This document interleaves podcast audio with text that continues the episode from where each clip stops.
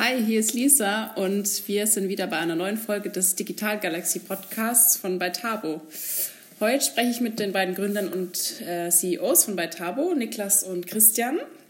Hallo erstmal zu euch. Hi. Hi. Und wir haben heute ein sehr spannendes Thema, das sicher nicht nur Gründer, sondern auch alle, die vielleicht mal gründen wollen, aber auch alle anderen interessieren wird. Und zwar geht es darum, wie man dann eigentlich eine Strategie als ähm, Startup macht, beziehungsweise insbesondere als IT-Startup. Three, two, one. We have ignition.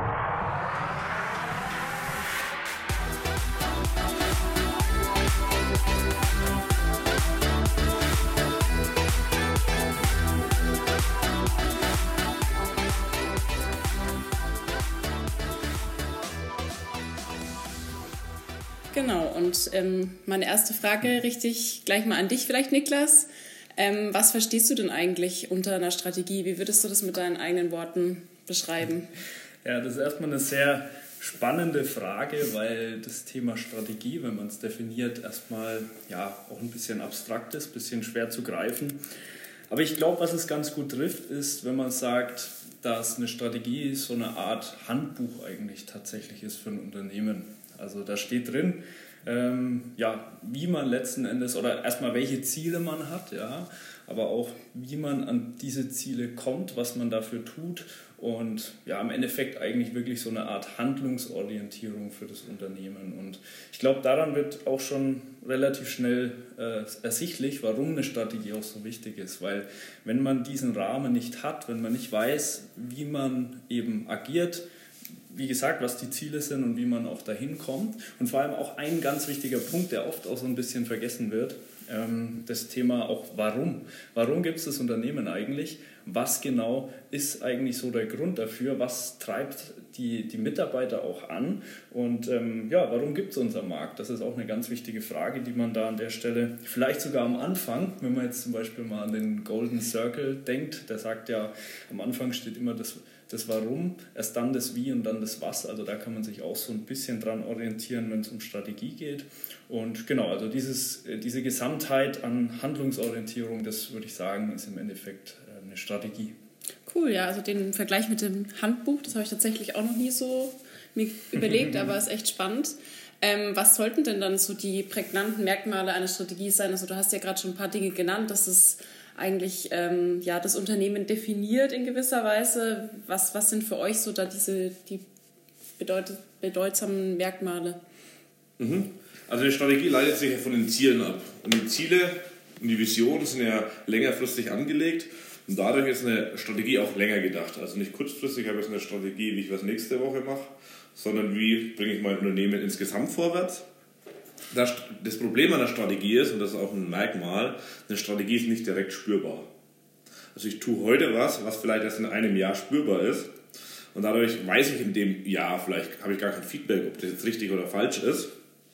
Und sehe dann erst später, ob es richtig war. Deswegen ist eine Strategieplanung immens wichtig und ähm, auch ein Austausch vielleicht mit anderen Leuten, die schon mal schon eine Strategie gemacht haben, um eben in die richtige Richtung ähm, zu gehen. Und wir haben da immer so ein bisschen den Leitsatz, wir müssen nicht dahin laufen, wo der Puck gerade ist, das wäre die falsche Strategie, sondern wir müssen dahin, wo der Puck vielleicht später ist, im nächsten Spielzug. Und dafür brauchen wir eine Strategie als Mannschaft oder als Team. Ja, also Genau, das, das würde ich auf jeden Fall auch nochmal unterstreichen. Das ist ein ganz, ganz wichtiger Punkt. Und ich glaube, das ist auch eine Antwort auf die Frage, warum es jemanden, der sowas noch nie gemacht hat, eine Strategie für ein Unternehmen, warum es einem einfach so schwer fällt. Weil man eben die Strategie, wie Christian gerade richtig gesagt hat, ähm, nicht auf die jetzige Situation anpasst, sondern eben überlegt, wie könnte es in einem halben Jahr aussehen, wie könnte es in einem Jahr, in zwei Jahren, vielleicht auch in fünf Jahren aussehen. Und da muss man halt so ein bisschen auch, ja, eigentlich in die, in die Glaskugel schauen. Hell, ja. hellseherische Fähigkeiten haben, genau. sozusagen. Genau, ein Stück weit zumindest. Klar nimmt man bestehende Erfahrungen und äh, kann damit weiterarbeiten, aber ein Stück weit, vor allem in unserer Branche, in der Technologiebranche, muss man auch äh, mal was wagen. Ein bisschen Risiko ist auch in der Strategie immer auf jeden Fall dabei. Auf jeden Fall. Ja. Okay, ja, also auf jeden Fall haben wir, glaube ich, schon gesehen, dass so eine Strategie eine große Bedeutung hat für ein Unternehmen. Ähm, was ist denn vielleicht so jetzt in Bezug auf ein Startup das Spezielle? Was, was muss man da nochmal besonders beachten oder was ist da vielleicht nochmal ganz anders im Vergleich zu großen Unternehmen, wenn die eine Strategie entwickeln? Was, was ist da so entscheidend?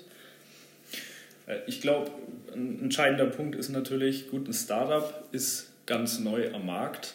Äh, ein Startup ähm, wird neu gegründet, ja, per Definition eigentlich. Es geht ja darum, Unternehmen eben zu starten. Ja.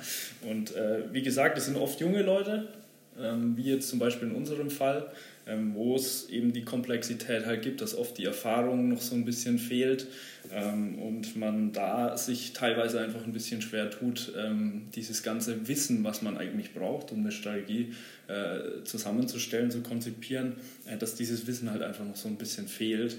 Ähm, das muss natürlich nicht immer so sein. Es gibt natürlich auch, auch Startups, die äh, ja, von erfahreneren Gründern gegründet werden. Denen fällt das Ganze vielleicht ein bisschen leichter. Ähm, was man noch sagen kann, Startups sind halt oft auch ähm, in, in sehr innovativen Branchen unterwegs. Also das sind wirklich Branchen, die sich oft gerade erst äh, auftun. Also wenn man da zum Beispiel an, an, disruptive Innovationen denkt, das sind ja wirklich Innovationen, die ähm, im Gegensatz zu den inkrementellen Innovationen wirklich auf Basis einer komplett neuen Technologie eigentlich basieren. Auch da haben wir eine komplett neue Umgebung, ja, in der man diese Strategie ähm, zusammenstellen oder konzipieren muss. Und auch da äh, ist so ein bisschen das Problem, dass ja, man oft noch nicht genauso weiß, wie ist eigentlich das Umfeld und wie komme ich da richtig an mein Ziel. Ja. Ich würde noch eine Ergänzung hätte ich dazu noch und zwar kommt auf die Menschen an in einem Startup, weil das sind ganz andere Menschen, die in einem Startup arbeiten als in einem großen Unternehmen und äh, die haben ein hohes Potenzial und da ist es wichtig, dass sie eine Strategie haben, also ein Handbuch haben, warum sie auch da sind und äh, warum sie jeden Tag ihr höchstes Potenzial abrufen. Also nicht nur die Gründer, sondern alle, alle die in einem Startup arbeiten, meine ich damit. Die sind auch noch ein wichtiger ja. Faktor, was sich ein bisschen unterscheidet von einem anderen Unternehmen teilweise. Ja, sehr gut. Ähm, ja, genau. Und generell dann diese Strategiefindung, wie, wie läuft denn das bei euch jetzt so ab? Und was, was ist da vielleicht auch nochmal so ein, so ein krasser Unterschied zu so einem großen Konzern oder vielleicht die große Herausforderung auch? Also ein paar Punkte habt ihr, glaube ich, schon benannt auf jeden Fall, dass ihr zum Beispiel natürlich erstmal recht unerfahren seid und zum Beispiel eure Kunden vielleicht gar nicht kennt, dass alles erstmal entwickeln muss. Was sind da noch sonst für Punkte dabei? Also die, die größte Herausforderung ist, glaube ich, äh, immer up-to-date zu sein. Also es gibt ja wenig Firmen, die das schon mal so vorgelebt haben wie wir, weil wir ganz vorne in der, ja, in der Zukunft eigentlich schon, schon fast, fast sind, sage ich mal. Und das ist die größte Challenge, mit diesen neuen Technologien da mit einer Strategie eigentlich zu bauen für unser Unternehmen. Klar können wir Sachen schon benutzen, die andere Unternehmen erfolgreich vor uns genutzt haben, aber wir haben immer die Komponente der neuen Technologie noch mit, mit dabei und das haben wir vor allem am Anfang unserer Gründung gemerkt, wo wir uns natürlich helfen lassen haben von verschiedenen Unternehmern, ähm, die aber von der Denkweise trotzdem natürlich historisch anders waren wie wir, wo wir dann vielleicht auch falsche Sachen sogar mitgenommen haben. Haben dann gemerkt, wir müssen unser Mindset vermischen mit den Erfahrungen der anderen und das ist so die größte Herausforderung, die ich, die ich in der Strategieentwicklung sehe. Genau, und wenn man mal so ein bisschen noch darauf eingeht, wie wir da genau vorgehen, ähm, also ich habe es vorhin schon mal genannt, ähm, wir stellen schon auch das Warum immer so ein bisschen an den Anfang. Mhm. Aus welchem Grund machen wir das? Aus einem speziellen Grund auch, abgesehen jetzt von Golden Circle und Co. Ähm, also für mich persönlich, ich glaube auch für Christian auch, war ein riesengroßes Learning, ähm, dass die Gründerpersönlichkeit letzten Endes auch die Persönlichkeit des Unternehmens ist.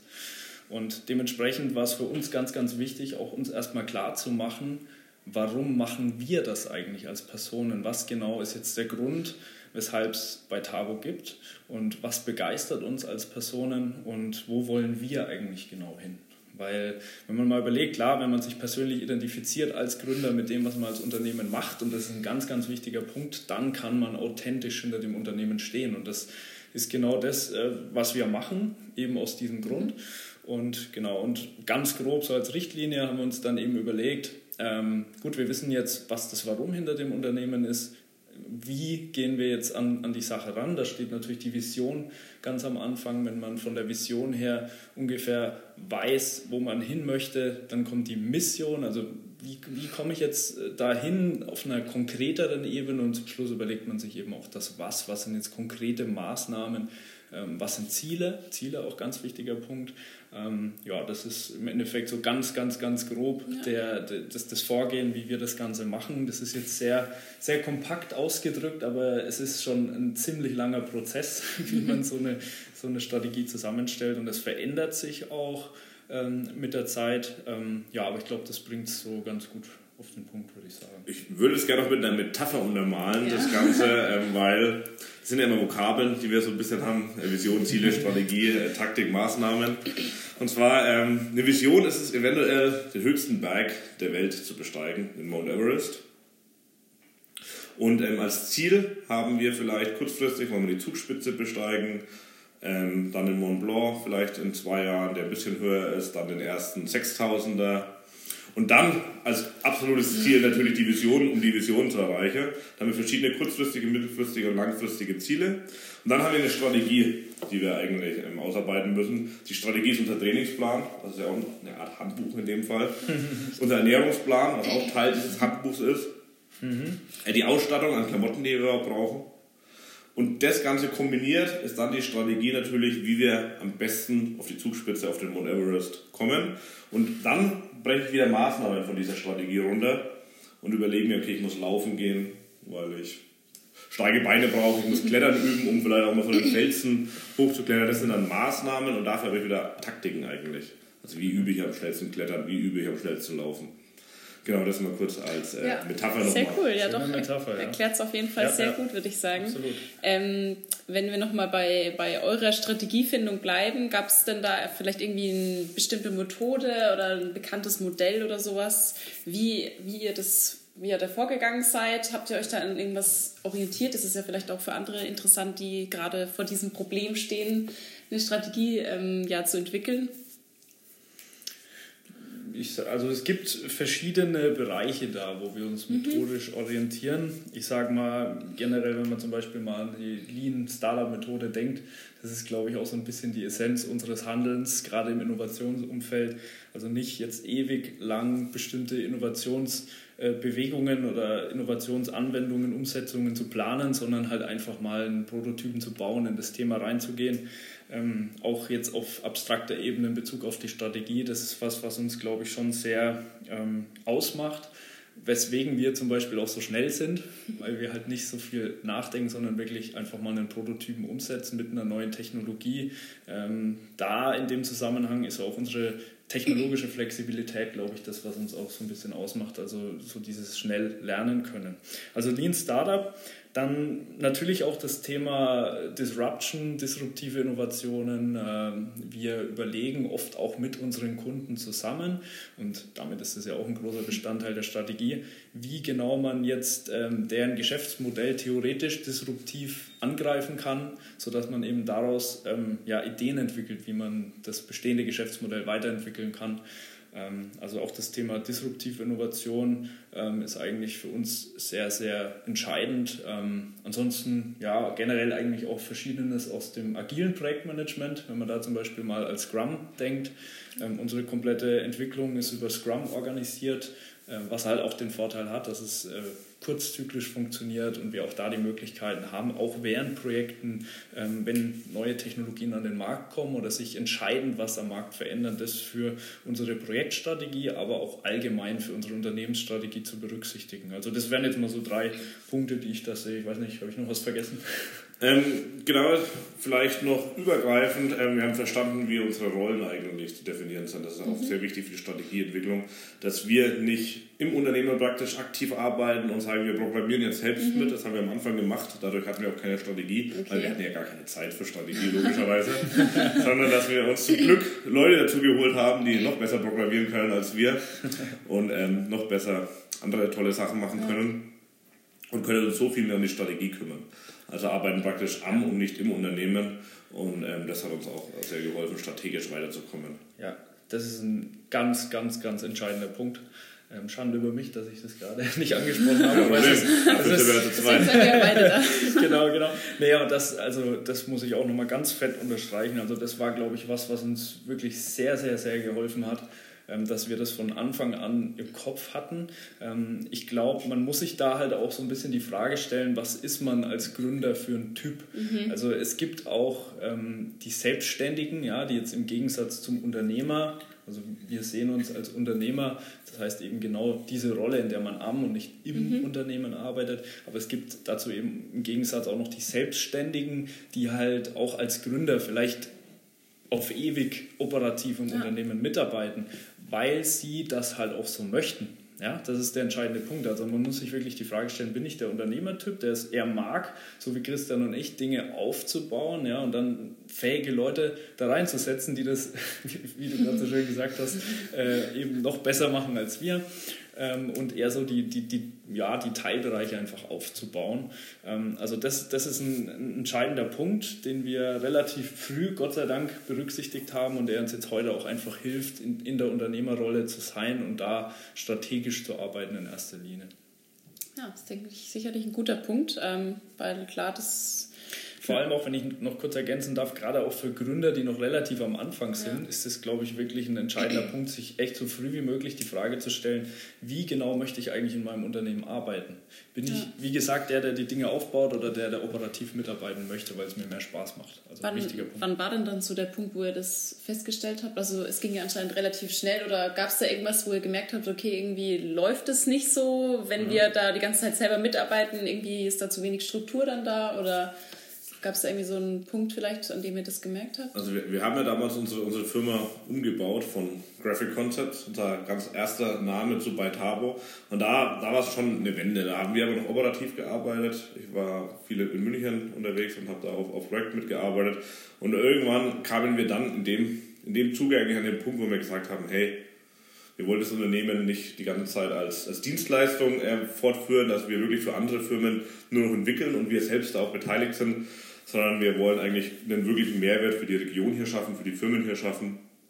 Und haben uns dann mit diesen Themen beschäftigt, haben dann auch entsprechende äh, Bücher gelesen, Stefan Wehrer zum Beispiel, Der Weg zum erfolgreichen Unternehmer. Und ähm, haben uns da versucht, Sachen herauszuziehen und, und haben dann, das ein bisschen Klick bei uns gemacht, hey, wie kann man eigentlich so ein Unternehmen anders führen, ohne dass wir aktiv mitarbeiten. Und das ist ja auch schwierig am Anfang, was aus der Hand zu geben. Ja, ja ich war, vielleicht, ne? vielleicht war ich mal einer der besten Programmierer hier mhm. und dann ist es wirklich schwierig, das, schwierig, das jemandem zu geben der dann aber in einem Monat auch äh, trotzdem besser war. ähm, oder vielleicht habe ich damals auch nur gedacht, ich bin der beste Programmierer. Ich weiß es, ich weiß es nicht. Ähm, aber das war ein schwieriger Schritt, ja. sich dann zurückzuziehen und zu sagen, ich will jetzt nicht mehr der technische äh, Leiter hier sein, ja. sondern gehe jetzt mehr in die Unternehmerrolle rein. Genau, und was man vielleicht auch an der Stelle noch ergänzen kann, ist es natürlich auch ähm, wichtig, sich einfach zu reflektieren. Ja. Also ich glaube, auch wir mussten erst mal rausfinden, was halt jetzt genau so die Position ist, die uns am meisten Spaß macht mhm. ähm, und, wie, und wie man ja letzten Endes dahin kommt. So.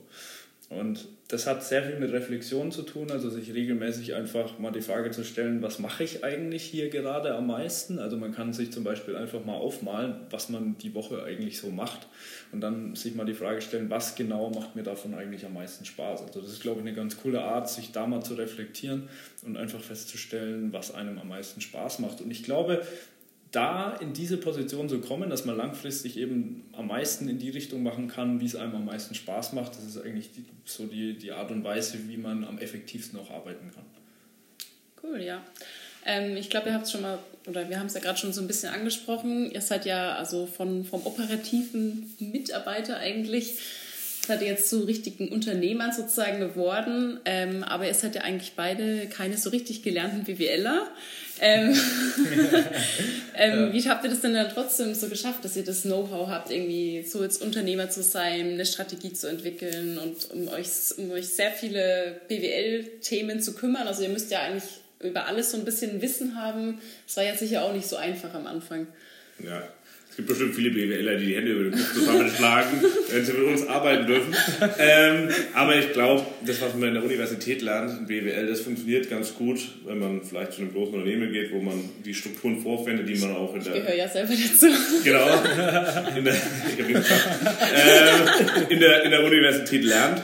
Und ähm, natürlich haben wir ja zum Beispiel dich oder auch ähm, David oder Emanuel, die uns natürlich äh, stark mit dieser BWL sich unterstützen. Also haben uns zum einen Leute geholt und alles, was man in einem Startup lernen muss, lernen wir nicht in einem BWL-Studium. Das mussten wir uns und auch andere Startup-Kollegen sich natürlich auch selbst beibringen. Das heißt, da tauscht man sich aus, wir challengen uns, wir lesen. Ähm, ich glaube, Lernen und Delegieren ist da auch wieder das, der Schlüssel zum Erfolg, sich das Wissen einzukaufen und aber sicher auch das Wissen, das man dann noch on top braucht, anzueignen und dann wieder auszuprobieren, hinzufahren, wieder aufzustehen und weiterzumachen.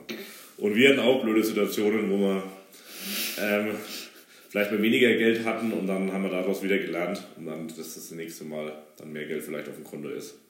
Zu einem gewissen Zeitpunkt, ja. Lernt man ja immer aus Fehlern, das stimmt. Ähm, ja, weil ihr gerade schon es angesprochen habt mit Lesen, habt ihr denn vielleicht irgendwelche coolen Büchertipps, die so für die Strategiefragen ganz entscheidend sind? Was, was gibt es da so? Also der Weg zum... Genau.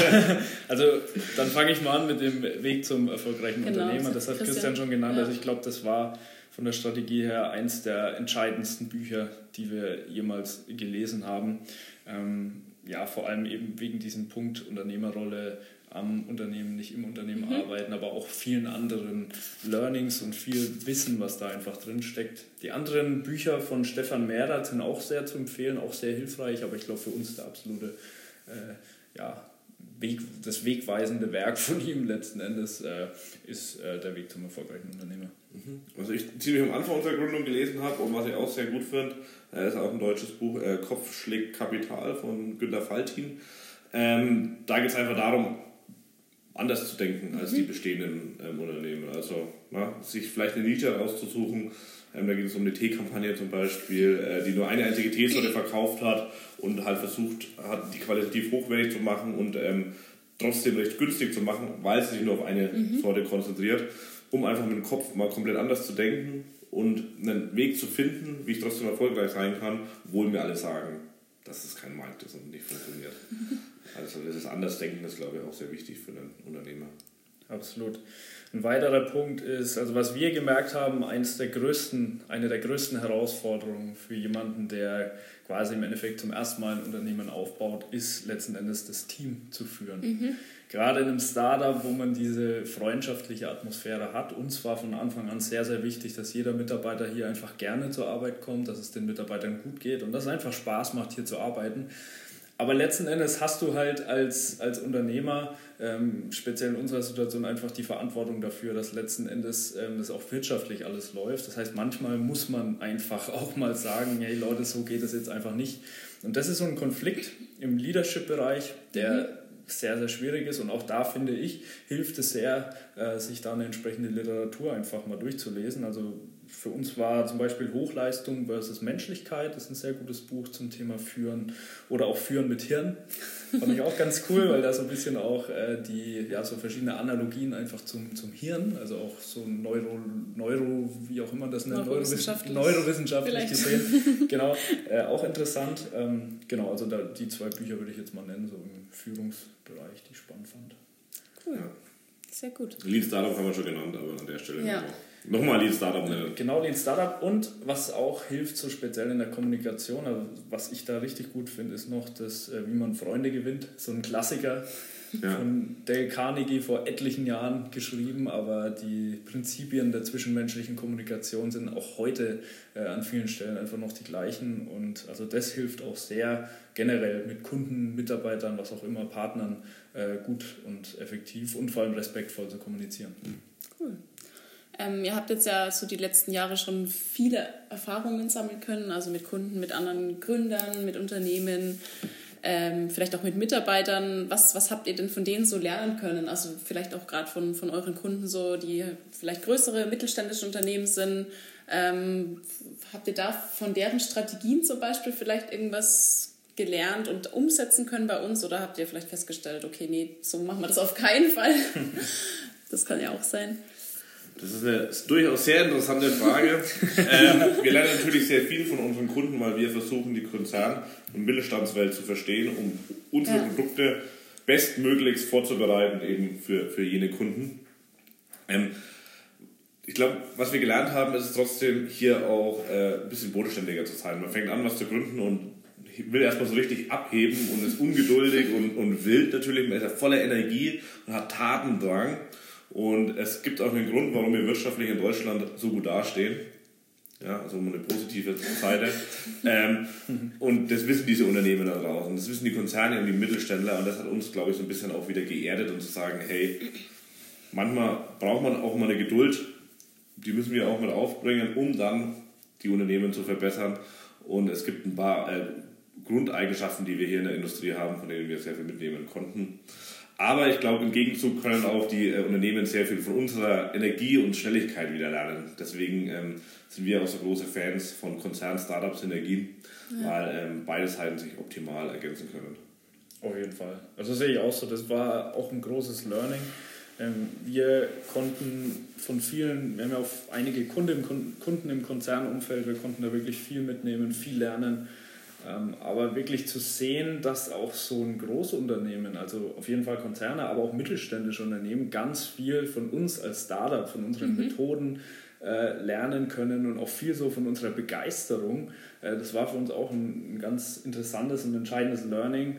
Und ähm, darauf basierend haben wir letztlich ja dann auch den, den Startup as a Service Leistungszweig genau. aufgebaut, wo es genau darum geht, den äh, ja, etablierten Unternehmen einfach diese Begeisterung mhm. und diese Power, die wir haben, mitzugeben und so eine Aufbruchstimmung zu erzeugen im Digitalisierungskontext. Das funktioniert wirklich sehr gut und äh, das freut mich sehr und das war echt ein, ein cooles Learning. Ja, also kann man vielleicht sogar fast sagen, dass die großen Unternehmen mehr von uns lernen als umgekehrt oder zumindest sie sehen, dass bei uns auch vieles ganz, ganz gut läuft. Und genau, also wir nehmen das, was wir von ihnen lernen, auf, und stecken unsere Methoden genau, dazu und, und geben es dann wieder zurück. Also genau. wir sagen jetzt ein Kreislauf. Ja. Wir müssen die ja auch erst verstehen natürlich. Ja. Und ähm, sie können natürlich haben super Produkt-Know-how in, in ihren Bereichen. Und wir wollen ja auch nur das Startup-Know-how haben. Auf jeden Fall. Aber was ich auch total super finde, ist, dass auch wirklich immer mehr etablierte Unternehmen einfach auf uns zukommen und sagen, hey, wir, haben, wir wissen, wir müssen jetzt was machen, wir wissen, wir können von den Startups was lernen. Also da müssen wir gar nicht erst hingehen und denen das groß ja. erklären, weil das ist manchmal etwas schwer zu erklären, dass ein etabliertes Unternehmen viel von uns als Startup lernen kann. Aber viele Unternehmen begreifen es einfach von selbst und kommen auf uns zu und das sind dann wirklich tolle Projekte, wo eine, eine richtig coole Stimmung auch äh, entsteht und das ist auch was, was mich voll freut und auch äh, ja, zuversichtlich in die Zukunft blicken lässt. Ja. Ähm, wenn wir jetzt nochmal so eher auf uns, außer auf Beitabo, ähm, den Blick setzen, ähm, was macht ihr denn, dass die Strategie dann auch wirklich umgesetzt wird? Also, dass zum Beispiel die Mitarbeiter, wir das verstehen ähm, und wirklich auch diese Leidenschaft irgendwie so leben. Was, was sind da so die entscheidenden Faktoren? Die Challenge ist äh, tatsächlich erstmal größer, als es sich anhört, weil man hat ja wir sind 17 Leute. Ja. Da ist es manchmal wirklich schwierig, das, das zu streuen. Das ist auch ein Thema, das ist aktuell ganz, ganz groß, mit dem wir uns beschäftigen. Weil wir machen viel Strategie, aber wie kriegen wir die jetzt vermittelt? Ja. Das gelingt uns vereinzelt ähm, oder, oder zum Großteil vielleicht sogar schon ganz gut. Und ähm, wichtig ist es dann einfach Mechanismen wieder zu finden. Also da sind wir schon wieder in Prozessen. Wie bekommt man eine Strategie auf die Straße? Welche Meetings sind wichtig? Welche Mitarbeiter nehmen da teil? Und wie geht man vor allem mit den Maßnahmen auch um? Dass die Strategie auch wirklich in Bewegung kommt. Also wir haben da verschiedene Wunderlisten zum Beispiel, wo wir Maßnahmen reinschreiben, wo wir dann sagen, das ist in dem Kreis mit den vier Leuten besprechen wir diese Wunderlist, wo wir einfach Sachen gesammelt haben, also Maßnahmen, die dann auch überprüft werden und die umgesetzt werden. Wir, äh, Niklas, kannst du gleich selbst wahrscheinlich erzählen, baut gerade ein Handbuch tatsächlich, ein Strategiehandbuch, das wir dann äh, auch komplett in der Präsentation vor, vor allem präsentieren möchten, um so die Vision vorzugeben. Dann hängt die Vision auch überall so ein bisschen im Büro. Wir haben Plakate, wo das nochmal draufsteht. Ähm, also wir haben da verschiedene Maßnahmen, aber sind uns äh, da auch sicher, dass wir da noch nicht am Ende, äh, glaube ich, angelangt sind und auch noch den Best Best Case, also wenn den, einer von den Zuhörern schon hat, äh, auch noch suchen. ähm, aber wir sind auf einem guten Weg, glaube ich, alle, alle mitzunehmen. Das ist die Herausforderung auf jeden Fall, die, glaube ich, jedes Unternehmen hat. Absolut, auf jeden Fall, auf jeden Fall. Was ich glaube, ist noch ganz wichtig, ähm, also ein wesentlicher Aspekt ähm, unserer Vision für die Zukunft ist auch dem Mitarbeiter wirklich möglichst viel Freiheit zu geben. Das heißt, mhm. erstmal das Thema Ortsunabhängigkeit, weil darin sehen wir einfach mhm. die, die Zukunft des Arbeitens, sage ich mal. Aber soweit es eben möglich ist, auch Zeitunabhängigkeit. Also da arbeiten wir wirklich gerade dran, dass der Mitarbeiter möglichst frei arbeiten kann. Das ist erstmal schön und hört sich gut an, aber das muss man natürlich trotzdem sehr, sehr, sehr gut durchdenken, weil ähm, das äh, funktioniert auch nicht äh, sofort. Äh, da braucht man wirklich eine strategische Grundlage, dass das Ganze gut funktioniert. Und ein wesentlicher Punkt sind Ziele. Also wir arbeiten da mit dem OKR-System von Google, also Objectives and Key Results heißt es, wo es eben darum geht, dem Mitarbeiter ähm, Ziele vorzugeben, aber auch, und das ist der entscheidende Punkt jetzt, dass der, der Mitarbeiter eben auch einen Bezug zur Vision bekommt, ihm zu erklären, warum diese Ziele, die er persönlich hat, auf die große Vision einzahlen. Ähm, da sind wir auch gerade dran. Also quasi so, also wir haben bei uns flache Hierarchien, aber es, natürlich braucht man trotzdem eine gewisse Organisationsstruktur im Unternehmen. Das heißt, so die, ähm, den Personen, die uns am nächsten stehen im Unternehmen, die Ziele vorzugeben, die wiederum dann ein eigenes Team haben und selbst dann die Ziele an das eigene Team weitergeben. Und dadurch ähm, wird, wird diese Vision im Unternehmen klar im Team klar, jeder hat seine Ziele, jeder versteht, wie seine Ziele auf die Vision, auf das große Ganze einzahlen. Ähm, und das ist auf jeden Fall noch ein entscheidender Punkt. Also das Thema Ziele für den Mitarbeiter gibt natürlich auch Orientierung. Also für den Mitarbeiter, ähm, um sich auch die Frage beantworten zu können, ist das, was ich gerade mache, eigentlich sinnvoll, sinnvoll und im Sinne des Unternehmens oder hänge ich da gerade so ein bisschen in der Luft? Ähm, also Ziele, großer Punkt. Und was natürlich auch noch extrem wichtig ist, es klingt jetzt erstmal total banal, aber einfach auch offen zu sein, auch als Gründer. Also wir haben ähm, auch immer eine Teambesprechung, ähm, wo wir sagen, hey, wenn ihr Fragen habt, egal worum es geht, ob es um Feedback oder generell auch eben Fragen zur Vision geht, kommt einfach zu uns, sprecht uns an. Wir sind da immer offen für Fragen, wir beantworten, beantworten euch das gerne. Ähm, und da einfach die volle Transparenz in Bezug auf die Vision, in Bezug auf wo wir hinwollen. Ähm, auch das ans Team zu signalisieren, ist, glaube ich, auch noch ein ganz, ganz wichtiger Punkt. Ja, ich würde es gerne noch in meine Metapher, Metapher einbauen. Ja, sehr gerne. Wenn das Ziel ist, Christian ist ein großer Fan von Metaphern. ja, aber ich finde es gut. Den höchsten Berg der Welt besteigen. Und dann brauchen wir natürlich Nicht ein alleine. Team.